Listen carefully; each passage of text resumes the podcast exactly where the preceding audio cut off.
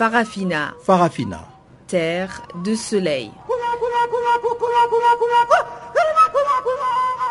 Farafina. Farafina. Un magazine d'infos africaine. Présentation Guillaume Cabissoso.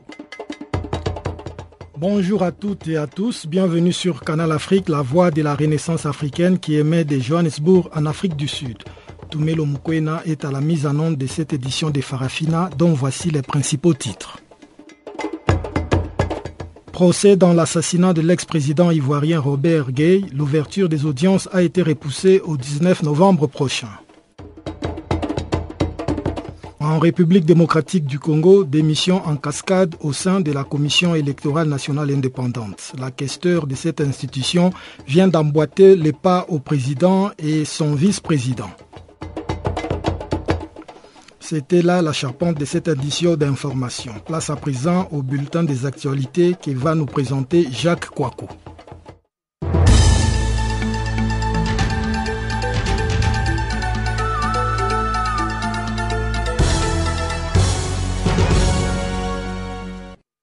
Bonjour Guillaume, bonjour à tous. Commençons par les chantiers du sommet Union africaine-Afrique sur l'immigration à Malte.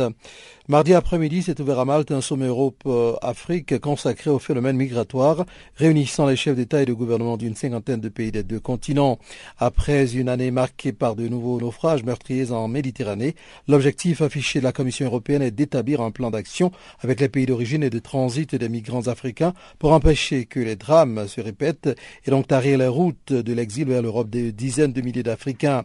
Selon le document préparatoire, cinq grands chantiers sont sur la table. D'abord, l'investissement en Afrique pour offrir des emplois à la jeunesse, soutenir les agricultures locales et, par exemple, inciter les diasporas africaines à investir dans leur pays d'origine. Deuxièmement, l'ouverture de voies d'accès légales plus faciles vers l'Europe. Mais cela ne concerne en l'État que les étudiants, les chercheurs, les employés très qualifiés ou les artistes. Troisièmement, l'assistance à des pays africains qui accueillent déjà de nombreux réfugiés sur leur sol.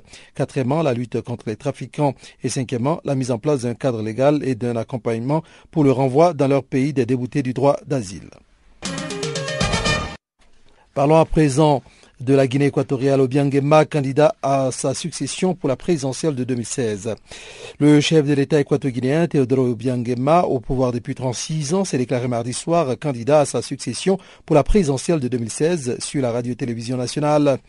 J'ai reçu l'accord de tous les militants pour être candidat à la prochaine élection présidentielle dont la date précise n'est pas encore annoncée, a-t-il déclaré, à l'ouverture du troisième congrès extraordinaire du Parti démocratique de Guinée équatoriale, en abrégé PDGE, dont il est le président. Président Obiang a par ailleurs reconnu qu'il y avait trop de délinquance dans son pays et estimé qu'il fallait désormais couper les tendons des voleurs afin qu'ils soient identifiés dans, la société. Il a également annoncé un prochain référendum sur la peine de mort, précisant qu'il était soumis à une pression internationale pour abolir la peine de mort, mais que c'était au peuple de décider. Teodoro Obiangema dirige le pays d'Afrique centrale d'une main de fer depuis un coup d'État de 1979 qui avait renversé le régime sanguinaire de son oncle Massias Ngema. En RDC, l'armée arrête des membres de l'UNAFEC au Katanga. Dans l'ex-province du Katanga, Lubumbashi, des échauffourées ont éclaté entre les forces de sécurité et des jeunes militants de l'UNAFEC favorables à Gabriel Kyungu, le dirigeant historique du parti. L'UNAFEC est l'un des membres du G7, ce groupe qui a claqué la porte de la majorité présidentielle et qui se dit depuis harcelé ce que dément le porte-parole de la majorité présidentielle. Selon le commandant de la deuxième zone de défense, il s'agit d'une simple rivalité entre factions politiques. L'objectif des forces de sécurité n'est que de rétablir l'ordre, a assuré le général Kivois. Toujours est-il que mardi matin, les forces de l'ordre ont fait irruption au siège du parti. Ils ont arrêté des militants, une quinzaine au total selon l'UNAFEC. Ils ont déchiré devant témoins la grande affiche à l'effigie de Gabriel Kyungu, le leader historique. Les forces de sécurité ont ensuite pris position autour du bâtiment et dispersé la foule par des tirs de sommation et des gaz lacrymogènes. La veille, un groupe de cadres du parti s'était réuni à Lubumbashi pour nommer un nouveau président, accusant Gabriel Kyungu d'avoir violé les statuts du parti en quittant la majorité sans consultation. Parlons santé à présent. La méningite A, pratiquement éradiquée en Afrique. La science est en marche contre la méningite A. La maladie a été pratiquement éradiquée en Afrique grâce à un vaccin lancé il y a cinq ans selon une série d'études publiées dans une revue médicale spécialisée. En 2013, seuls quatre cas de méningite ont été confirmés par des laboratoires dans l'ensemble de la ceinture de la méningite qui comprend 26 pays. C'est une véritable success, success story médicale. Le début de l'histoire est assez sombre puisque tout commence au moment de l'épidémie de méningite A de 1996 qui avait contaminé plus de 250 000 personnes et en avait tué 25 000 en quelques mois. Les ministres de la Santé d'Afrique avaient appelé, après ce drame, à faire quelque chose et un partenariat s'est donc mis en place entre l'OMS, l'Organisation mondiale de la santé, et l'ONG PAD. L'objectif était ambitieux, mettre au point un nouveau vaccin contre le méningocoque du groupe A, celui qui est à l'origine de la plupart des épidémies en Afrique, un, un produit à faible coût et adapté aux contraintes de vaccination africaines. C'est en Inde que cette nouvelle arme contre la méningite va en fait être produite par le Serum Institute. À moins d'un demi-dollar, la dose, le vaccin est d'abord utilisé au Burkina Faso, au Mali et au Niger en décembre 2010. C'est un succès et les campagnes de vaccination s'élargissent. Mi-2015, elle avait atteint quelques 220 millions de personnes âgées de 1 à 29 ans dans 16 pays. Partout où le vaccin a pu être administré, la méningite a disparu. Terminons par cet élément relatif à l'Afghanistan. Manifestation monstre après la décapitation de sept Hazaras. Une manifestation a rassemblé un nombre inhabituellement élevé d'Afghans à Kaboul mercredi pour dénoncer les violences dont euh, sont victimes les Hazaras, une minorité chiite qui s'estime persécutée par les rebelles talibans et laissée pour compte par le pouvoir. Les forces afghanes ont dû tirer les coups de sommation lorsque le cortège, fort de plusieurs milliers de personnes, dont de nombreux Hazaras, s'est approché du palais présidentiel. Les manifestants étaient parti dans le calme de l'ouest de la capitale afghane, portant les cercueils de sept Hazaras décapités la semaine dernière dans le sud-est de l'Afghanistan, des assassinats qui pourraient être qualifiés de crimes de guerre selon les Nations Unies.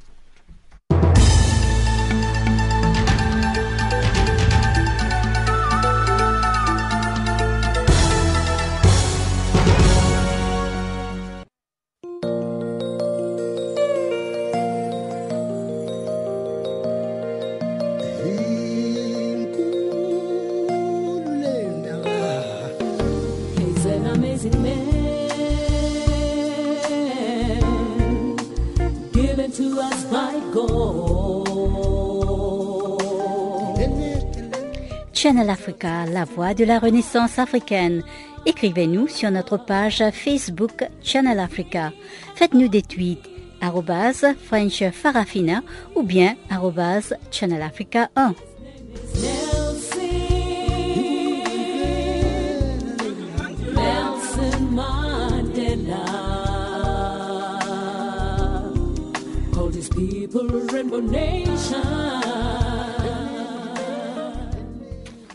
Une fois de plus, bonjour à tous et excellentes conditions d'écoute. En Côte d'Ivoire, report du procès de l'assassinat de l'ex-président ivoirien Robert Gay pour le 19 novembre prochain.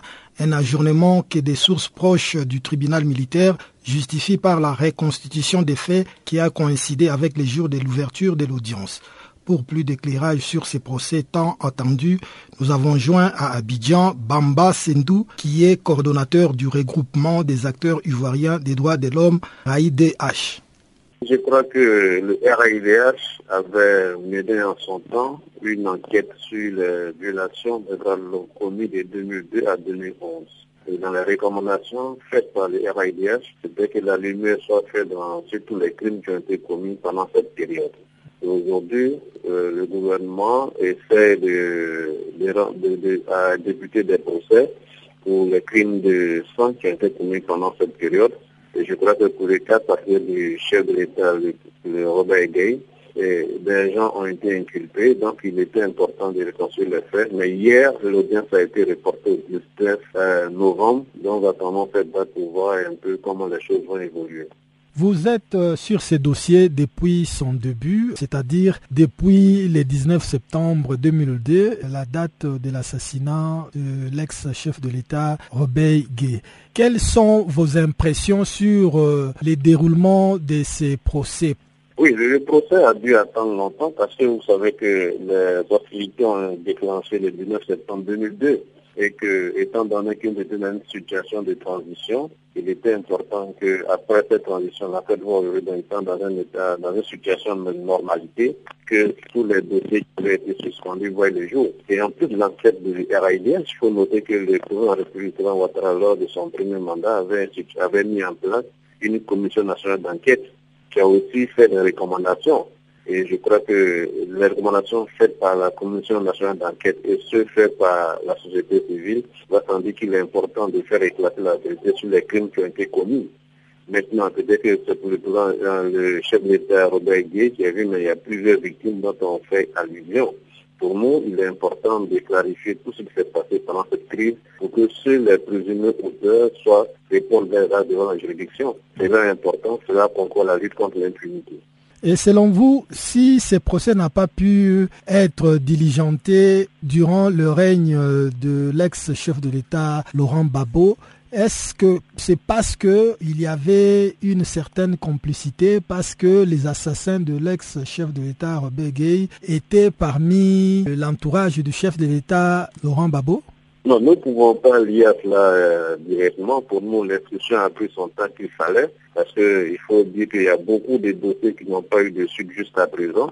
C'est pas parce que pour nous, il y a toutes les victimes sont au même pied d'égalité. Et si jusqu'à présent, il y a beaucoup de victimes qui n'ont pas encore eu, les dossiers n'ont pas encore été instruits, et je crois qu'il y a une cellule spéciale d'enquête que le, président Ouattara a mis en place. Et donc, cette cellule spéciale d'enquête a dû instruire beaucoup de dossiers, et nous sommes à une autre phase. Nous ne pouvons pas lier au fait, le fait que le président Gbagbo sans pouvoir a pas eu de jugement. Mais pour nous, le plus important, c'est que la vérité éclate au profit des victimes et des, et des victimes. Oui, selon la presse euh, ivoirienne, les commissaires du gouvernement, Ange Kessi, a déjà accusé, euh, lors euh, de l'ouverture de ces procès hier, l'ancien aide de camp de Simon Babo, l'ex-commandant Anselme Seka. Seka. Est-ce que ces accusations portent sur des faits avérés? Bon, je crois que peut-être nous ne savons pas ce que le procureur de la République a, le procureur militaire a, le, le commissaire du gouvernement a comme information, mais pour nous, en tant qu'acteurs de la société civile et en des droits de l'homme, jusqu'à ce que la culpabilité de ces personnes soit établie, nous les considérons comme des présumés auteurs. Et donc, il est important que la justice fasse son travail et que les preuves soient apportées de la culpabilité des uns et des autres. Nous ne pouvons pas déjà aller dans le sens de, M. Ange non, mais nous appelons à ce que les preuves soient établies de la culpabilité des uns et des autres. Est-ce que vous avez l'espoir que ce procès ira jusqu'au bout et à son terme, la vérité aura éclaté au grand jour? Nous avons toujours souhaité que les procès se déroulent dans de meilleures conditions et que la défense ait aussi droit à la parole et que le droit à la défense soit garanti pour tous les présumés auteurs de violations. Et donc nous avons foi que aujourd'hui le, procès peut aller jusqu'à son terme. Et nous allons suivre le déroulement du procès et nous aviserons au moment opportun. Pour quelle raison l'audience d'hier a été reportée jusqu'au 19 euh, novembre prochain? Il y a des raisons qui ont milité à ces reports. Bon, nous a pas donné des raisons valables, comme c'est une, procédure qui est en cours. Et je crois que la défense a dû demander le report. Et en toute chose, je crois que la défense aussi a des droits qu'il faut respecter. Et je crois que le 19 octobre, dans une semaine, et nous verrons ce qui se passera pendant cette semaine. Donc nous sommes toujours à l'écoute, nous allons suivre le procès et voir ce que ça va donner. Mais nous souhaitons que le procès soit équitable et que nous avons confiance à la justice. Et comme le président a dit qu'il est dans la logique de construction d'un état de droit, c'est une justice crédible. Et donc, jusqu'à peu de contraire, nous faisons confiance à nos magistrats qui pourront lire le droit et rien que le droit. C'était là Bamba Sindou, coordonnateur du regroupement des acteurs ivoiriens des droits de l'homme. Il nous parlait du report du procès de l'assassinat de l'ex-président ivoirien Robert Gay. En Angola, la célébration des 40 ans d'indépendance a été l'occasion pour les gouvernements de mettre le petit plat dans les grands avec en toile de fond la présence de quelques milliers d'Angolais ainsi que le représentant des pays étrangers sur la marginale, le grand boulevard qui longe la baie de Luanda. Compte rendu de Jean-Yves Moukala. L'Angola célèbre 40 ans d'indépendance. Le gouvernement a mis les petits plats dans les grands pour célébrer mercredi le 40e anniversaire de l'indépendance de l'Angola. Quelques 7000 invités, donc 1000 représentants des pays étrangers, doivent assister au défilé militaire organisé sur la Marigalde, le grand boulevard qui longe la baie de Luanda. Depuis la fin de la guerre civile en 2002, l'économie angolaise s'est consolidée, mais n'a pas encore réussi à transformer la vie de la majorité des populations. Après 40 ans d'indépendance, dont 27 ans de la guerre civile, l'Angola s'est hissé lors des dernières années à la deuxième place des économies d'Afrique australe après l'Afrique du Sud et la cinquième place sur le continent grâce au pétrole. Le pays est aujourd'hui le deuxième producteur africain d'or noir après le Nigeria. Il en tire 75% des recettes fiscales. Cette situation rend vulnérable l'économie angolaise qui compte aussi sur d'autres produits d'exportation comme le gaz et le diamant. Mais les 27 ans de guerre civile ont mis à genoux le secteur agricole, alors que le pays est fertile. Sa capitale, Luanda, dépend de l'extérieur pour se nourrir et le pays importe aussi la majorité de ses biens et consommations et équipements.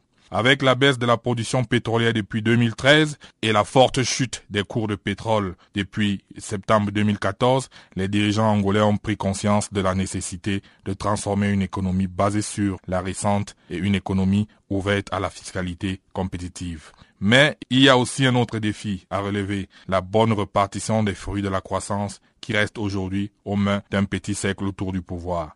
C'est en septembre 1979 que José Eduardo Santos accède à la présidence d'Angola. 36 ans donc sans élection présidentielle. Celle de 92 est annulée à cause de la reprise de la guerre civile. Puis en 2010, une réforme constitutionnelle est adoptée.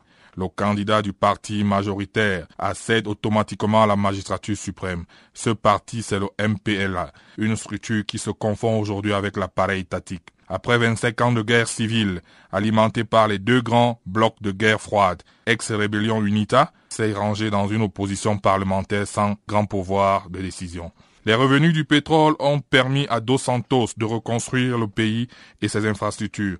Toutefois, un tiers des Angolais vit au-dessous du seuil de pauvreté. Cette situation s'aggrave aujourd'hui avec la chute des cours du pétrole qui a des conséquences graves sur l'emploi et le coût de la vie. La démocratie douteuse avec une police dont Amnesty International dénonce régulièrement les méthodes. Mais une frange de la jeunesse qui n'a pas connu la guerre réclame plus de liberté et des voix contestataires commencent également à se faire entendre au sein du MPLA. Pour nombre d'observateurs, l'Angola pourra bien être un tournant de son histoire. Merci Jean-Yves. En République démocratique du Congo, démission en cascade au sein de la Commission électorale nationale indépendante CENI. Après le président puis le vice-président, c'est au tour de la questeur de cette institution de jeter l'éponge. Dans une lettre adressée au président de l'Assemblée nationale, Chantal Ngoy Tite s'est dit victime d'intenses pressions exercées sur elle par la majorité au pouvoir un comportement que le président du groupe parlementaire du mouvement social pour le renouveau MSR, dont est Chantal Ngoy, qualifie d'inacceptable. Pour Mouindo Nzangi, ces pressions cachent mal les intentions du pouvoir quant aux prochaines échéances électorales. Ah oui, absolument. Elle a même dans sa lettre de démission mentionné qu'elle a fait l'objet de pressions, mais de pressions qui sont en fait illégales. Et euh, cette pression même était manifeste par une lettre que la majorité présidentielle a écrite pour la sommet de pouvoir libérer ce poste. Donc c'est à la suite de très fortes pressions qu'elle a finalement, pour garder son honneur, pour ne pas être humiliée, qu'elle a finalement pris l'option de, de, démissionner et nous la soutenons pour ça. Mais il faut dire que c'est vraiment inacceptable que les pouvoirs puissent faire pression à un organe indépendant comme la CENI qui est organisé par des lois et des lois qui disent que les membres de la CENI, aussitôt désignés par leurs composantes, ils sont neutres, ils sont indépendants, ils ne dépendent plus de leur parti politique qu'ils ont désigné. Nous sommes consternés par le fait de voir que la majorité présidentielle veut prendre un contrôle total de la CENI pour pouvoir la manipuler. Donc nous allons rester au et lorsque nous allons voir effectivement la matérialisation de ces manipulations, nous allons pouvoir les dénoncer et mettre la CENI dans le même panier que la majorité présidentielle. Donc pour vous, euh, ces pressions euh, que l'autorité ou plutôt la majorité a exercées sur Mme euh, Madame Chantal Ngoy, c'est par rapport à sa stratégie qui consiste au contrôle complet de la Commission électorale nationale indépendante. Oui, c'est le contrôle complet de la Commission électorale indépendante, obtenir que cette commission puisse jouer son jeu en fait jeu qui n'est rien d'autre que d'empêcher la tenue des élections à tous les niveaux, d'obtenir un prolongement des délais constitutionnels et de violer donc la Constitution. C'est ça le schéma. Et nous allons le dénoncer dès lors que nous allons voir les signes Pour l'instant, elle a démissionné et on leur laisse la liberté de pouvoir choisir qui ils veulent, mais nous serons regardables puisque l'élection concerne nous tous et nous n'allons pas accepter à ce qu'une seule composante puisse manipuler à ses intentions et à ses frais la Commission électorale nationale indépendante. Le chef de l'État, euh, Joseph Kabila, vient d'annoncer officiellement l'ouverture, plutôt la tenue prochaine d'un dialogue, tout au plus tard à la fin de ces mois. Quelle est la position de votre parti par rapport à ces dialogues? Le MSR et les G7 ensemble, nous avons décidé de ne pas participer à ces dialogues dans le format qui a été annoncé. Le format qui a été annoncé, c'est celui d'éviter et la majorité, l'opposition, la société civile, les chefs coutumiers, le gouverneur de province, les, les, les, forces vives, ainsi de tout le monde pour participer à un dialogue, une, grande messe. Nous avons dit que ce schéma-là, nous n'allons pas y participer. Nous, refusons d'aller cautionner un schéma qui viserait à faire asseoir une nouvelle transition une violation de la Constitution. Nous ne le ferons pas. Donc notre position est claire et reste celle-là. Nous n'allons pas participer à ces assises. Est-ce que vous avez fait des contre-propositions par rapport à un schéma qui vous semble tenable, qui vous semble le meilleur? On doit faire des concertations entre la majorité et l'opposition autour de la CENI, puisqu'on dit que c'est le calendrier électoral. Le calendrier électoral, c'est la compétence de la CENI selon la loi et la Constitution. Donc nous ne voyons pas comment nous, les politiciens, allons commencer à nous mêler dans cette histoire. Donc pour nous, ça doit être la CENI la majorité et l'opposition autour du calendrier électoral. Point très. Le reste, ce n'est qu'une distraction qui viserait à avaliser un schéma de transition. Monsieur Mouindo Nzangi, euh, les informations ont fait état de la démission des quatre membres de votre parti qui se sont positionnés en faveur de la majorité présidentielle. Oui, c'est une contradiction. Vous ne pouvez pas être de la majorité de l'opposition et vous dire que vous êtes euh, de la majorité présidentielle. Dans tous les cas, il y a quatre députés de notre parti politique qui ont exprimé leur souhait de voir euh, le MSR retourner à la majorité présidentielle. C'était à marge du congrès du parti. Ils n'ont pas su s'exprimer dans le congrès du parti. Ils sont allés s'exprimer dans un autre cadre, mais c'est 4 sur 32 députés que nous avons au Parlement. Mais nous avons demandé qu'ils reviennent au parti pour qu'on rediscute de cette question, puisque l'option nous l'avons prise ensemble. Et s'il y a des débats à faire, on va les faire à l'intérieur. Et notre parti politique, pour l'instant, ils ont dit qu'ils n'ont pas encore quitté le parti politique, ce qui est le plus important pour nous. Nous avons donc dit qu'ils viennent au parti, on va poursuivre les débats à cette matière. Dans tous les cas, le Congrès a déjà avalisé l'option prise par les bureaux politiques, c'est celle d'œuvrer maintenant comme parti de l'opposition politique. Mouindo Nzangi, président du groupe parlementaire du mouvement social pour le renouveau MSR. République centrafricaine, des avancées dans le processus électoral. L'autorité nationale des élections vient de publier la liste des électeurs de huit arrondissements de la capitale centrafricaine. Elle a également proposé au gouvernement pour examen un nouveau calendrier électoral qui connaît un léger glissement. Reportage de notre correspondant Prosper Yaka Maïde. Le lancement de la publication de la liste électorale qui a démarré lundi et qui va durer deux semaines a pris une allure officielle avec une cérémonie grandiose qui s'est déroulée à l'école Asana dans le premier arrondissement de Bangui en présence de plusieurs personnalités politiques et diplomatiques dont Parfait Onanga Anyanga, chef de la MINUSCA, et Charles Malinas, ambassadeur de France à Bangui qui a représenté le G8. Les premières listes affichées comporte des informations fournies par des électeurs à l'enrôlement. L'identité de l'électeur s'y retrouve en plus du numéro d'enregistrement.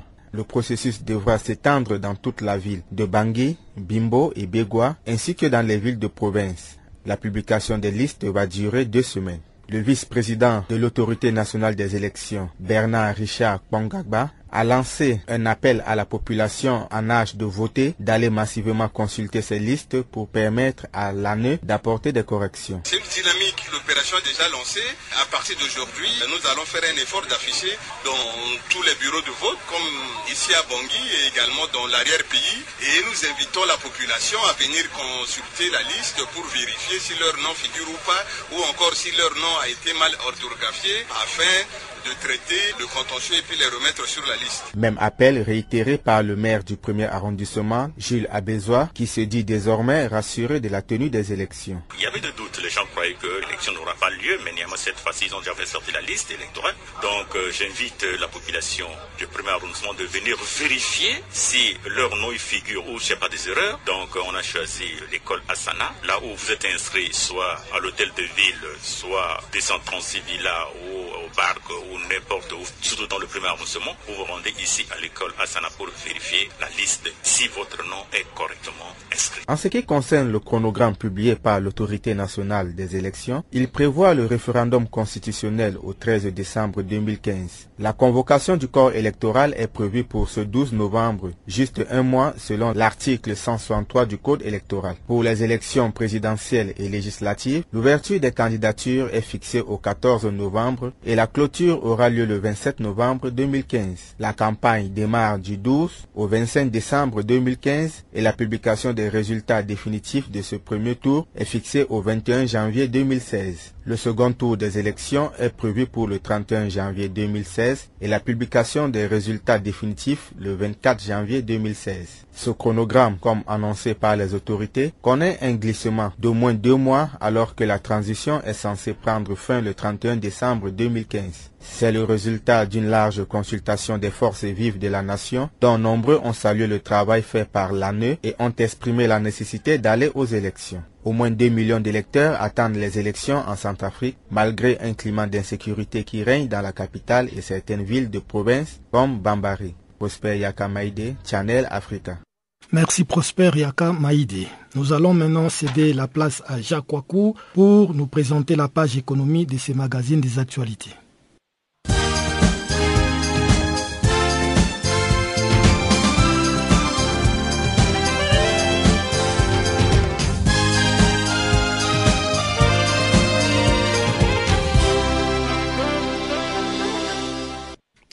Rebonjour, euh, commençons par l'industrie touristique nord-africaine, autre victime du crash de l'avion russe.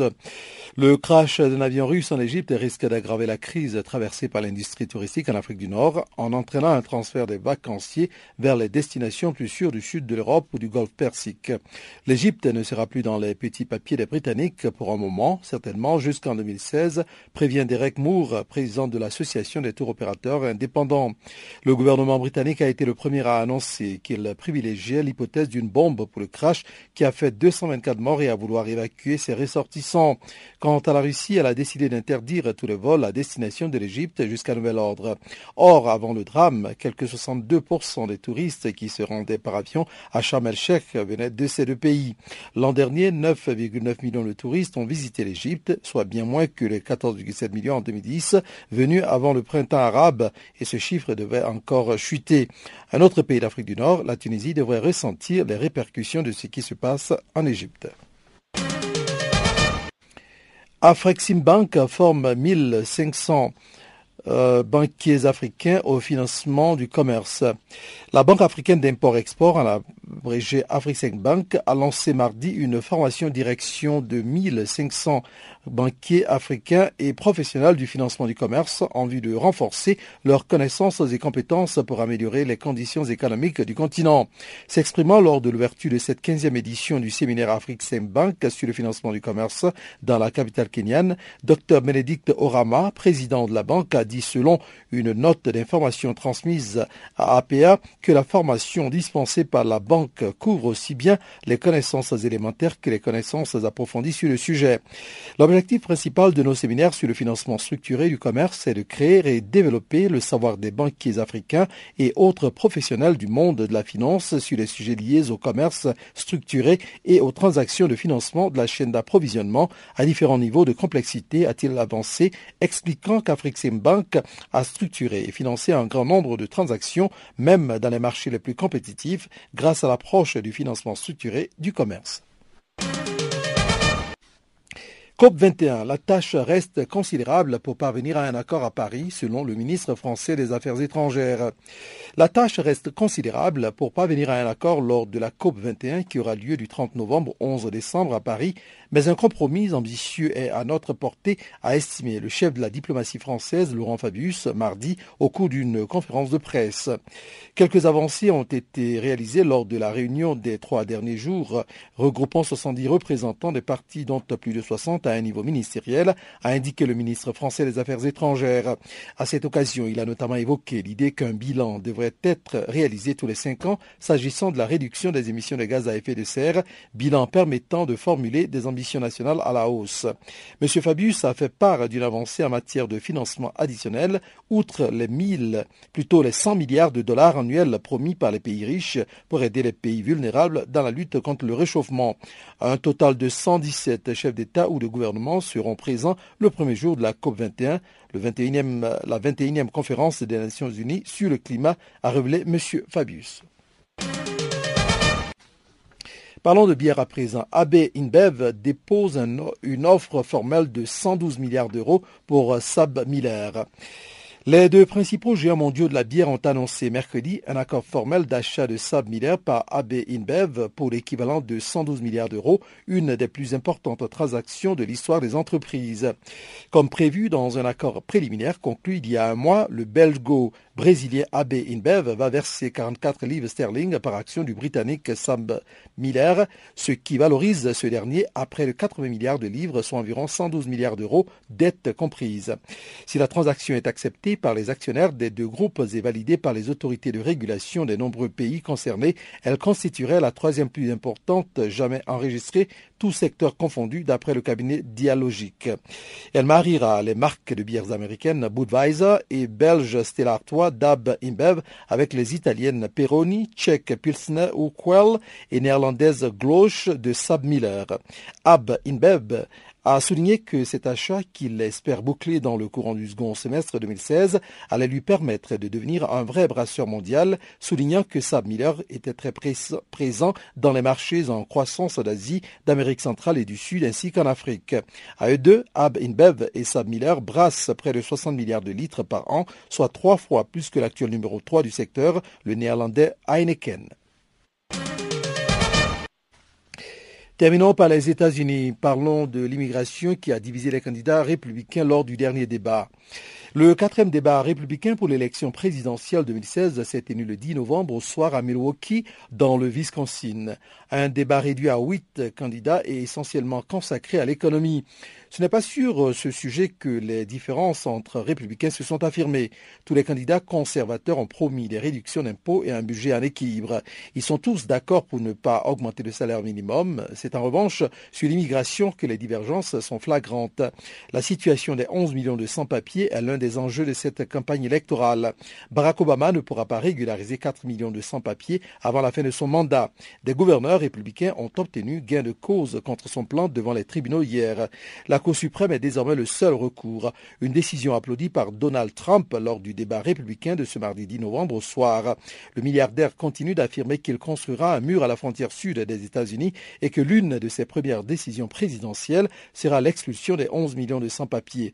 Le mur sera un succès et si vous ne le croyez pas, vous n'avez qu'à demander à Israël. Ça marche, croyez-moi, nous devons renvoyer les gens, nous n'avons pas le choix.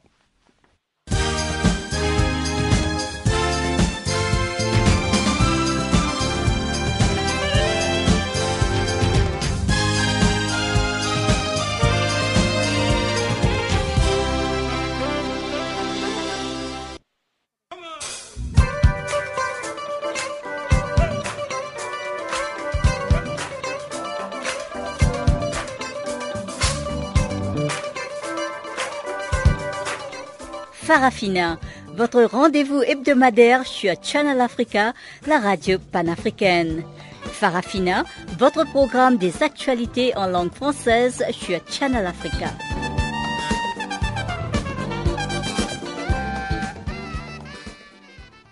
Quelques jours des élections au Burkina Faso, un collectif d'artistes a lancé une campagne, le Faso d'abord, pour rappeler l'importance de servir en priorité les intérêts de la nation burkinabé.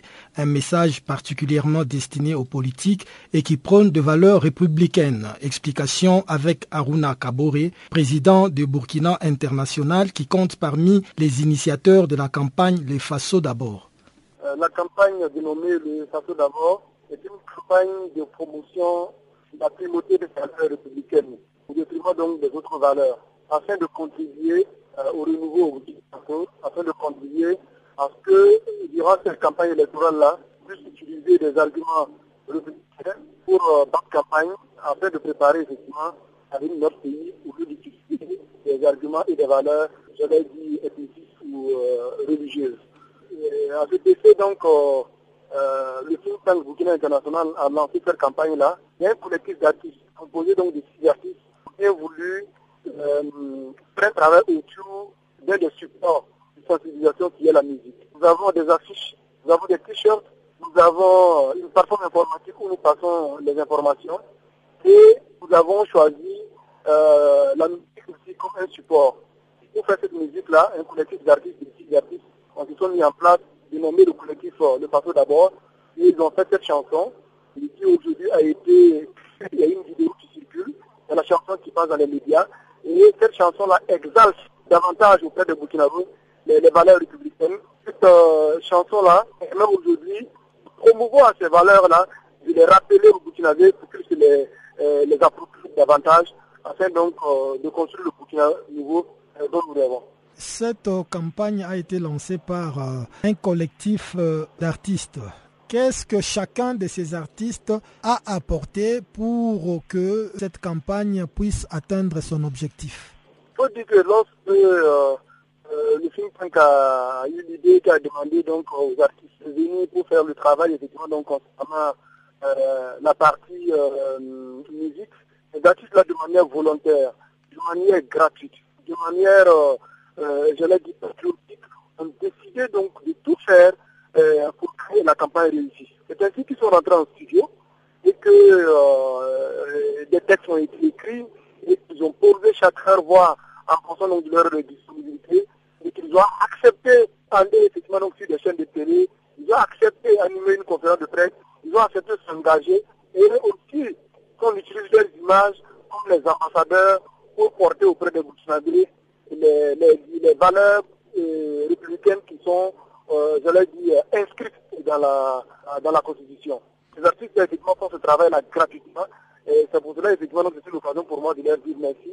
Vous avez même été reçu par le président Michel Kafondo. Quel message vous lui avez apporté? Est-ce que vous avez fait des démarches particulières pour que vous soyez reçu ou bien vous avez été contacté par la présidence par rapport à ce que vous avez comme projet? Je pense que le, le président du FASO a été très ravi de pouvoir recevoir le Sénat international et euh, le collectif d'artistes qui font, euh, je l'ai dit, chemin commun afin donc de faire la promotion donc, des valeurs républicaines là, et parce que tout simplement il a trouvé euh, euh, dans le projet quelque chose d'intéressant. Il a trouvé que le projet était un projet patriotique et, ça, ça, allait dans le même sens que le discours que le président tient, le discours de l'unité, le discours donc euh, de la euh, à la patrie, le, le, le discours effectivement donc, vivre ensemble, le discours donc d'un Rassemblé, euh, d'un Burkina où tous les filles se battent dans le même sens. Il a vu effectivement donc, que le travail fait au cours de cette campagne-là rencontre aussi la vision des choses. Donc je pense que le président n'a trouvé aucun inconvénient à recevoir effectivement le collectif. Je ne parle pas, il n'y a pas de démarche particulière.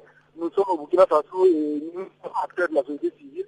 Cette campagne, le Faso d'abord, va s'étendre sur euh, une durée de six mois. Pourquoi elle va au-delà de la période de, la campagne électorale? Ah, vous savez qu'au Burkina Faso, normalement, on a des élections 2015 et en, en 2016. Hein. Les élections euh, euh, présidentielles et législatives sont couplées. Mais normalement, dans le calendrier, on est en fin janvier des élections municipales. Donc, c'est des périodes d'effervescence, c'est des périodes effectivement donc, de meetings et de trucs. C'est aussi une occasion pour, pour, pour passer le message. donc, ça couvre effectivement donc, ces, différentes périodes-là. Mais comme on vous le dit, hein, en réalité, un projet peut avoir une durée de vie un début et une fin. Mais notre entendement, c'est qu'après ces six mois-là, on puisse effectivement donc continuer d'une manière ou d'une autre à faire la promotion de la des valeurs républicaines. Aruna Kabore, président de Burkina International, qui nous parlait de la campagne Le Faso d'abord. Sommet COP 21, le chef d'État français François Hollande a réuni mardi à Paris les dirigeants africains en attente du sommet mondial sur l'environnement qui se tiendra dans quelques jours en France. Monsieur Vincent Astou, conseiller de presse et de la communication à l'ambassade de France en Afrique du Sud, nous donne d'amples informations sur ces sommets. Il est au micro de Jean-Yves Moukala. Bien, je, je, suis heureux que vous me posiez cette question parce que je crois que l'Afrique euh, est un continent qui va être au cœur euh, des négociations de cette euh, conférence des Nations Unies pour la lutte contre le changement climatique. Cette conférence donc se déroulera à Paris dans 19, 19 jours exactement. Elle commencera le 30 novembre. Et l'Afrique est un partenaire clé dans cette préparation. Donc les 54 pays africains euh, sont euh, des parties prenantes dans cette négociation. Chaque pays devra accepter euh, l'accord qui sera proposé à Paris. et donc 54 pays, finalement, c'est le quart, le quart, 25% des parties à cette réunion. Donc c'est très très important pour nous, en tant que présidence de cette conférence, de la COP 21, de euh, associer l'Afrique au maximum en amont euh, dans ces négociations pour que la voix de l'Afrique soit entendue et qu'elle pèse sur le, projet d'accord. Euh, il y a eu effectivement des initiatives à Paris, notamment une réunion des ministres africains qui ont été réunis par le président de la COP 21, donc le, le, ministre Laurent Fabius, et puis par ailleurs le président de la République François Hollande a souhaité réunir quelques-uns des chefs d'État africains à Paris, à l'Élysée, au Palais de l'Élysée, pour euh, entendre leurs propositions, leurs euh, observations et leurs demandes pour cette euh, conférence. Effectivement, la difficulté, c'est comment accompagner le développement économique tout en maîtrisant le réchauffement climatique. Et donc tout ça, ça passe par effectivement le développement de nouvelles énergies, de solutions. Euh, et j'insiste sur les solutions qui sont aussi locales, c'est-à-dire bien sûr au niveau continental, au niveau national, mais aussi au niveau des municipalités, des villages, où chacun doit prendre ses responsabilités et faire avancer des solutions innovantes pour lutter contre le climat. Je crois que c'est ça que le président euh, François Hollande a voulu dire à euh, ses collègues africains qui sont venus euh, à Paris hier.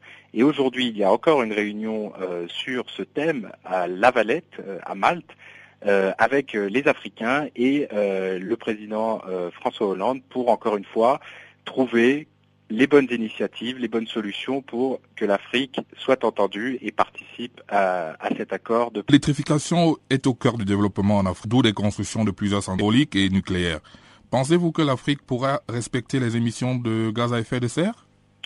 Je crois que l'Afrique euh, a la volonté de respecter les engagements qui seront pris. C'est évident que l'Afrique veut se développer économiquement et pour cela, elle a besoin de soutien euh, de soutien des pays développés euh, qui s'engagent à accompagner son développement et donc le développement de, ces énergies. L'énergie, c'est bien évidemment l'électricité. L'électricité, elle est produite de différentes manières. Et ce que l'on souhaite éviter, évidemment, c'est le développement de l'énergie fossile, notamment les hydrocarbures. Euh, et donc nous avons pris euh, une série d'initiatives pour développer l'électricité euh, propre, l'électricité qui n'apporte pas de carbone. Et effectivement, parmi ces solutions, il y a l'hydraulique et aussi, bien sûr, le nucléaire. C'est une, réalité que le nucléaire n'est pas un, facteur de, production. De, J'attire votre attention, Jean-Yves, j'attire l'attention des, auditeurs sur une déclaration très importante qui a été faite la semaine dernière par la France et la Chine euh, la Chine, qui est euh, aujourd'hui un des principaux partenaires de l'Afrique, comme euh, la France l'est également, la France et la Chine ont adopté une déclaration présidentielle au niveau des chefs d'État, et j'attire votre attention sur le paragraphe 20, pardon d'être un peu précis, mais il y a un engagement très fort de la France et de la Chine sur le développement des énergies renouvelables euh, en Afrique euh, et le soutien qui sera apporté par nos pays. Donc je crois que c'est un effort euh, global aujourd'hui pour aider l'Afrique à se doter des énergies qui permettront à la fois son développement économique et le respect des engagements qui seront pris à la conférence de Paris le 11 décembre prochain, donc à la fin de la négociation. En République centrafricaine, deux villes de province ont été le théâtre des affrontements entre deux groupes rivaux ces dernières 48 heures. Les milices anti-Balaka et Seleka se sont affrontés dans les villes de Bambari dans le centre et de Batangofo au nord. Le bilan provisoire fait état de nombreux morts et des centaines de maisons incendiées. Au cours de ces affrontements, un soldat camerounais de la MINUSCA a été tué. Reportage de Prosper Yakamaide.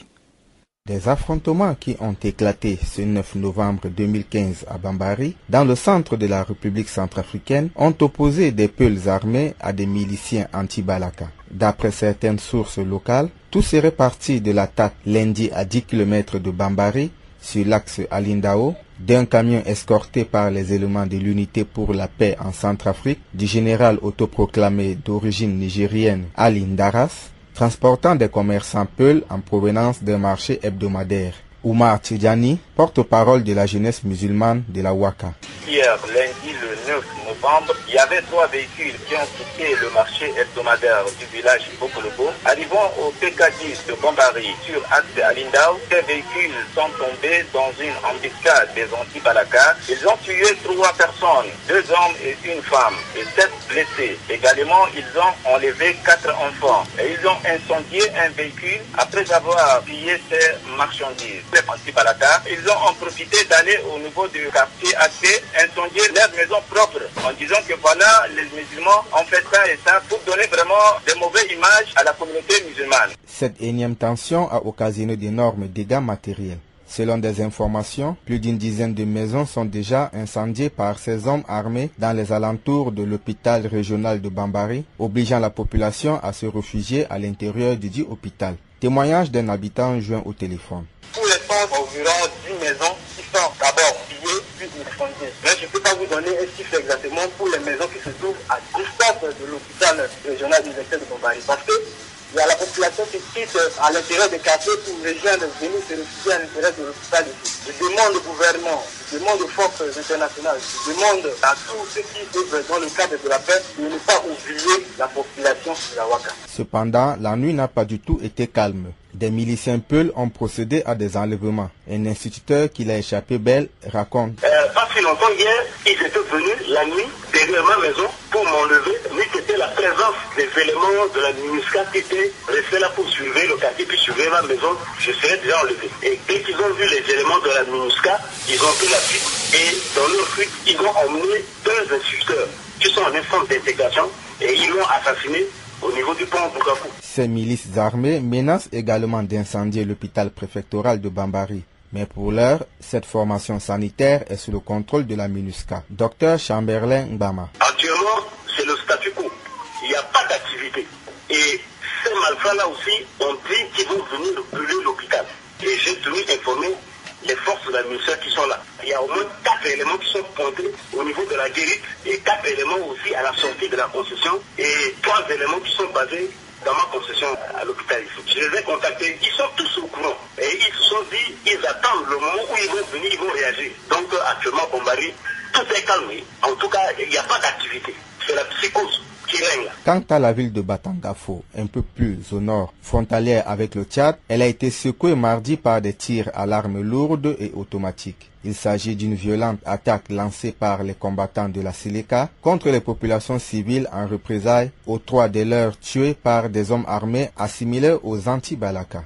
Les habitants pris entre deux feux ont trouvé refuge à la base de la MINUSCA. Le bilan provisoire fait état de quatre civils tués, des blessés et de plusieurs maisons incendiées. Signalons également qu'au cours de ces échanges de tirs, un soldat camerounais de la MINUSCA en faction à un poste avancé a trouvé la mort après avoir reçu une balle, a déclaré le porte-parole de la mission onusienne en Centrafrique. Ces violences persistent alors que le retrait des formulaires de candidature aux élections législatives et présidentielles a démarré mercredi à Bangui. Prosper Yakamaide, Channel Africa. Nous nous acheminons pratiquement vers la fin de ce magazine des actualités, mais avant de l'éclore définitivement, retrouvons une fois de plus Jacques Kouakou qui nous a préparé le bulletin des sports.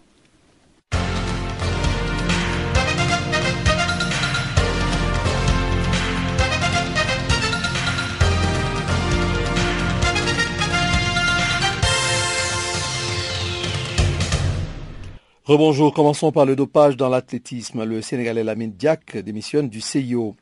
Le Sénégalais Lamine Diak a démissionné mercredi 11 novembre du Comité international olympique. Au Sénégal, l'ancien président de la Fédération internationale d'athlétisme reste soutenu par la population. Suspendu le mardi 10 novembre par le Comité international olympique dont il était membre honoraire, Lamine Diak, 82 ans, ancien président de la Fédération internationale d'athlétisme, a décidé ce mercredi de démissionner.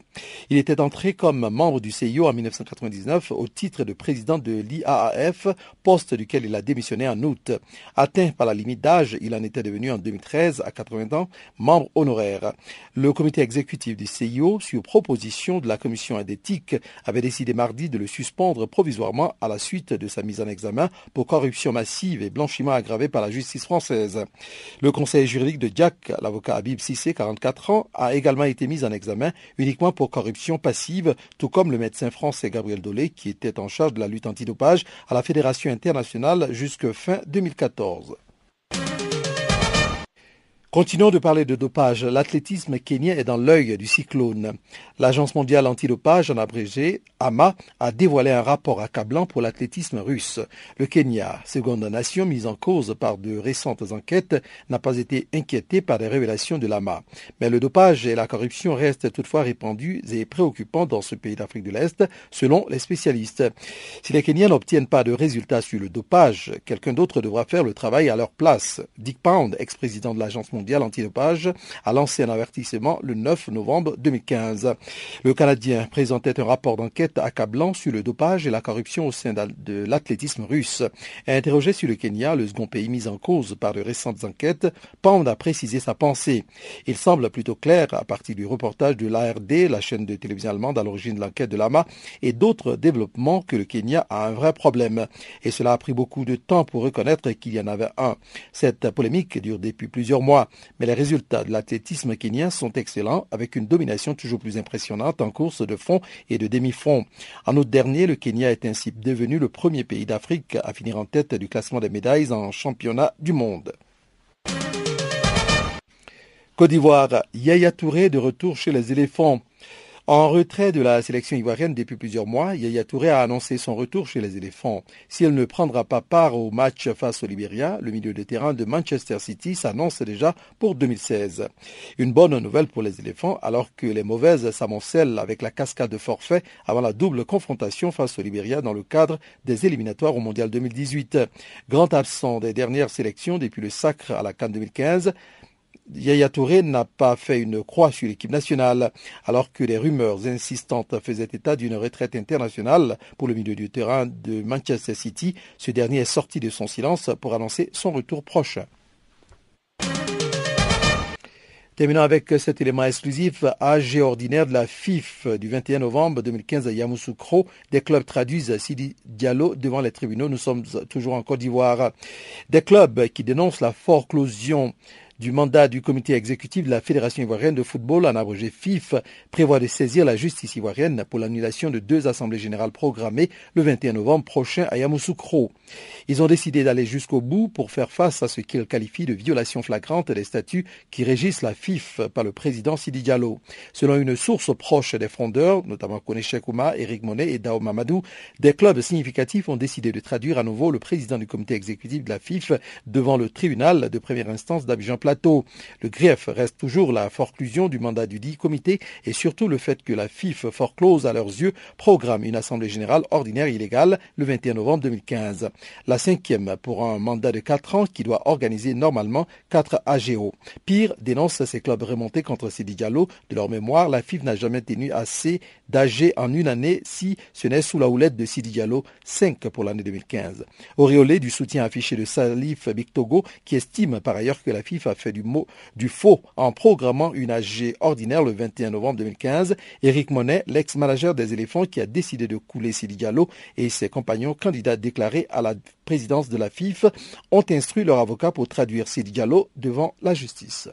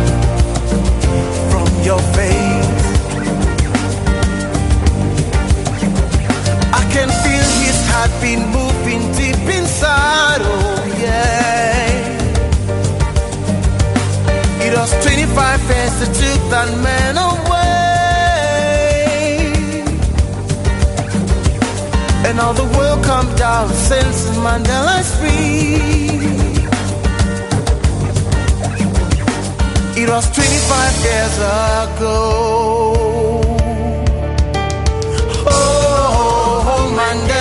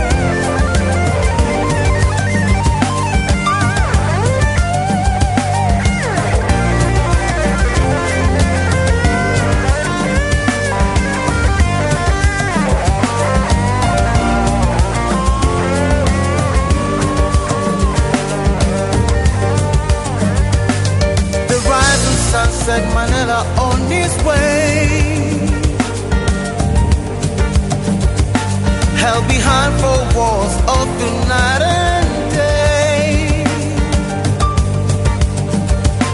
Now the children know the story of the May. And we know what's going on right through old land.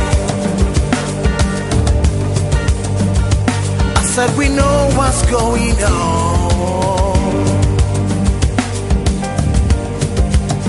I said we know what's going on. I said we know what's going on.